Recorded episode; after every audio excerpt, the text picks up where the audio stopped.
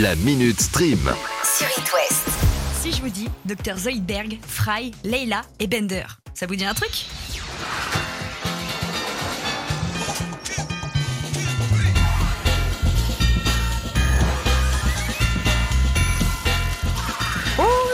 Que je suis en train de déterrer un vieux souvenir là. Dix ans plus tard, Matt Groening vient d'annoncer le grand retour de la série Futurama pour 2023. Tu t'y attendais pas, celle-là hein? Cette série-là, elle était diffusée en 2007 sur Énergie 12 et elle s'était brutalement arrêtée en 2013. Bon, de toute façon, c'est l'histoire de la série, hein. programmée, déprogrammée, à tel point que Matt Groening, le créateur lui-même, a dit « Je suis très honoré d'annoncer encore une fois le retour triomphal de Futurama en attendant une nouvelle déprogrammation brutale de la série. » Alors justement, on attend la prochaine déprogrammation avec impatience. Un mot que je dis jamais. Euh, j'ai trouvé. C'est merci.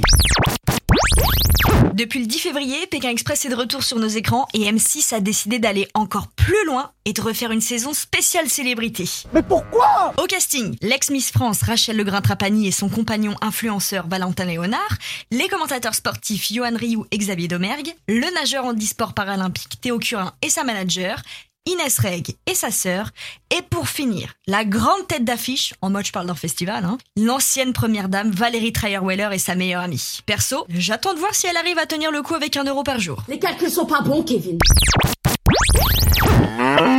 Enfilez votre combinaison et vos bottes. C'est le dernier soir des portraits dans L'amour et dans le pré sur M6 ce soir. Pour ceux qui ont loupé le premier épisode lundi dernier, hmm, voici comment on pourrait le résumer. Je compte dessus pour faire l'amour. Ah oui, ça c'est pas mal. Ouais. Faire l'amour, c'est comme un, un bouquet final de feux d'artifice. Faut que ça vienne du fond du cœur, en fait. Tu penses que tu voudrais faire ça plusieurs fois par semaine, plusieurs fois par jour? Mais sans être accro là-dessus. Hein. Voilà. Voilà. Pas toute la journée. Ben non, parce que je pourrais pas suivre. Non mais écoute Alain, on, on couche pas avec les gens d'une manière générale comme ça. Et pour répondre à votre question, bien sûr que l'Ouest n'est pas en reste. On a aussi notre champion hein, que vous pourrez voir ce soir. Alain le Breton va vivre jusqu'à quel âge?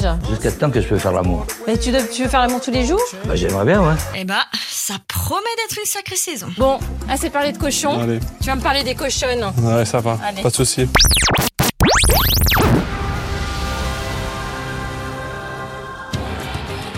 On a à peine le temps de souffler qu'on est déjà reparti pour une saison de Colanta demain. Cette nouvelle saison s'appelle le Totem Maudit. Et bon, je sais pas trop comment amener ça, mais disons qu'elle porte plutôt bien son nom parce que l'un des candidats, François, vient d'être mis en examen pour homicide involontaire. Ah Oui, vous avez bien entendu. Entre la tricherie de l'année dernière et ce scandale, la promo de Colanta est un peu plus poussée hein, chaque année. J'ai hâte à la saison prochaine. À la boulette.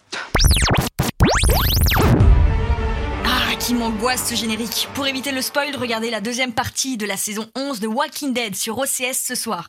11 saisons euh, pour une invasion de zombies, ça commence quand même à faire un petit peu long. hein. En espérant que le Covid s'arrête à la troisième saison. Et puis pour ceux qui préfèrent passer une soirée un peu plus détente, la série événement de Canal+, OVNI, saison 2, est dispo. On a une demi-tonne de barbe à papa qui est là, on sait pas comment ni pourquoi.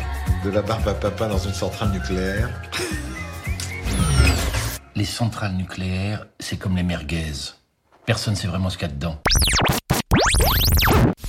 La Minute Stream. À retrouver en podcast sur itwest.com et sur toutes les plateformes.